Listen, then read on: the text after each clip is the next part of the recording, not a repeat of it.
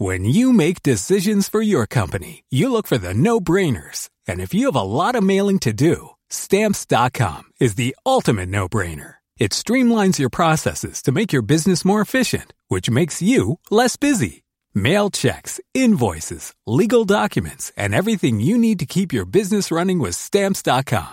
Seamlessly connect with every major marketplace and shopping cart. Schedule package pickups and see your cheapest and fastest shipping options from different carriers. With rates up to 89% off USPS and UPS rates. And with the Stamps.com mobile app, you can take care of mailing and shipping wherever you are. Make the same no-brainer decision as over 1 million other businesses with Stamps.com. Sign up with Code PROGRAM for a four-week trial, plus free postage and a free digital scale. No long-term commitments or contracts. That's Stamps.com. Code PROGRAM.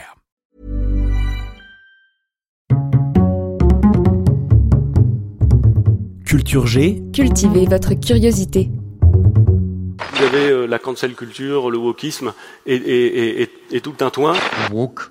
Ça, c'est un truc qui nous vient encore des États-Unis. Ça s'appelle la, la, la République. Le wokisme est clairement cela. Voilà un mot qui est revenu souvent pendant la campagne présidentielle française. De nombreux candidats ont déclaré vouloir lutter contre la culture du woke, contre le wokisme. Mais qu'est-ce que c'est exactement? C'est le sujet de cet épisode. Eh ben, voyons. À l'origine, woke est un mot d'argot afro-américain. C'est le passé simple du verbe anglais to wake qui signifie se réveiller. Être woke, initialement, c'est être éveillé à la question du racisme, être conscient des injustices subies par les personnes de couleur aux États-Unis.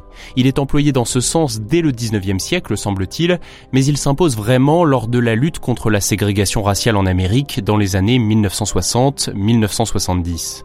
À cette époque, le mot woke s'est popularisé outre-Atlantique pour appeler à rester éveillé, à ne jamais cesser la lutte contre les inégalités. Pendant plusieurs décennies, ce terme est moins utilisé et il ne revient sur le devant de la scène qu'à la fin des années 2000. En 2008 notamment, Erika Badu chante dans Master Teacher. Après cela, dans les années 2010, le wokisme se met à rassembler dans le monde entier toutes les luttes. Ceux qui se revendiquent de ce mouvement appellent alors à rester éveillés face à toutes les injustices sociales, à commencer par les injustices raciales. Je serai toujours noir, monsieur le juge. On date généralement la naissance du mouvement woke, tel que nous le connaissons aujourd'hui, à l'année 2014. Après la mort aux États-Unis de plusieurs personnes de couleur noire tuées par des policiers, dont le jeune Michael Brown, une gigantesque mobilisation se met en place derrière le slogan Black Lives Matter, qui signifie les vies noires comptent ou la vie des noirs compte. Le mot d'ordre Stay Woke recentre le wokisme sur sa définition initiale, celle de rester éveillé aux injustices raciales. Mais le mouvement Black Lives Matter lui donne aussi un nouvel élan. Après cela, on retrouve de plus en plus ce terme dans le monde entier, et de plus en plus pour désigner les personnes qui affichent publiquement leur combat contre ce qu'ils considèrent comme une injustice sociale. Il désigne désormais les militants très engagés, et à ce moment-là, dans les médias, il a encore plutôt une connotation positive. On le voit comme un mouvement de gens engagés, progressistes. Puis peu à peu, dans les années 2016, 2017, 2018, le mouvement woke commence à être présenté comme trop extrême, trop intransigeant. C'est notamment à cause de certains militants, particulièrement aux États-Unis, se revendiquant du wokisme et participant à des actions violentes ou basées sur des critères discriminants, par exemple des réunions interdites aux blancs. Certains se désolidarisent alors du mouvement, expliquant qu'ils ne veulent pas lutter contre les discriminations, discriminant. Ce mouvement woke, d'autres lui reprochent à ce moment-là d'être un mouvement du politiquement correct, de la bien-pensance, contre les injustices, pour la diversité culturelle. Certaines entreprises essayent d'ailleurs de surfer sur cette vague avec des campagnes publicitaires faisant gentiment la promotion de ces luttes en même temps que de leurs produits. On parle alors de diversity washing et de woke washing. Ces termes dénoncent les entreprises qui disent s'engager publiquement dans une cause sociale sans véritablement agir en faveur de celle-ci. En s'associant à des luttes, ils se font en réalité de la publicité. En France, on retrouve peu de soutien du wokisme dans la classe politique. Même Sandrine Rousseau, figure d'Europe Écologie Les Verts, a déclaré qu'on lui avait collé à tort cette étiquette. Je ne me suis jamais revendiqué woke, déjà parce que je pense que c'est un mot qui est utilisé pour éteindre le débat, et puis c'est un mot qui est utilisé, qui a été utilisé dans les euh, par les partisans des droits civiques, enfin par les luttes des droits civiques, et que je ne suis pas de ces luttes-là, même si je les respecte énormément évidemment. Et donc on m'a plaqué ce mot-là. Un mot d'ailleurs que beaucoup d'entre vous ont sans doute découvert lors de cette campagne présidentielle ou dans la bouche de l'autoproclamé plus farouche opposant français au wokisme, Jean-Michel Blanquer.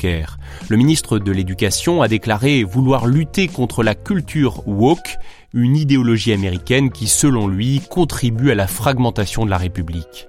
Pour l'autrice et militante antiraciste Rokhaya Diallo, dans le contexte français, ce terme de wokisme n'a jamais vraiment eu de sens. Enfin, qu'il ait du sens ou non, en France, ce terme est surtout largement méconnu ou mal compris, en témoigne une enquête d'Ipsos publiée en février 2021.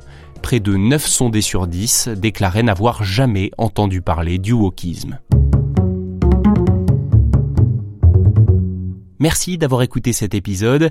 Avant de terminer, je voulais vous préciser que c'est un sujet que l'on pourrait qualifier de polémique. J'ai cherché à garder un maximum de neutralité, à prendre du recul pour vous proposer avant tout des faits et non une opinion. Je comprends que vous puissiez être en désaccord avec la façon dont j'ai pu évoquer telle ou telle partie du sujet. Je vous demande donc d'être indulgent si c'est le cas et de faire preuve de bienveillance dans les commentaires. Et si cela vous a intéressé, n'oubliez pas de parler de Culture G autour de vous et de vous abonner à ce podcast en activant les notifications. À la semaine prochaine. Even when we're on a budget, we still deserve nice things. Quince is a place to scoop up stunning high-end goods for 50 to 80% less than similar brands. They have buttery soft cashmere sweaters starting at $50, luxurious Italian leather bags, and so much more. Plus, Quince only works with factories that use safe, ethical, and responsible manufacturing. Get the high-end goods you'll love without the high price tag with Quince. Go to quince.com slash style for free shipping and 365-day returns.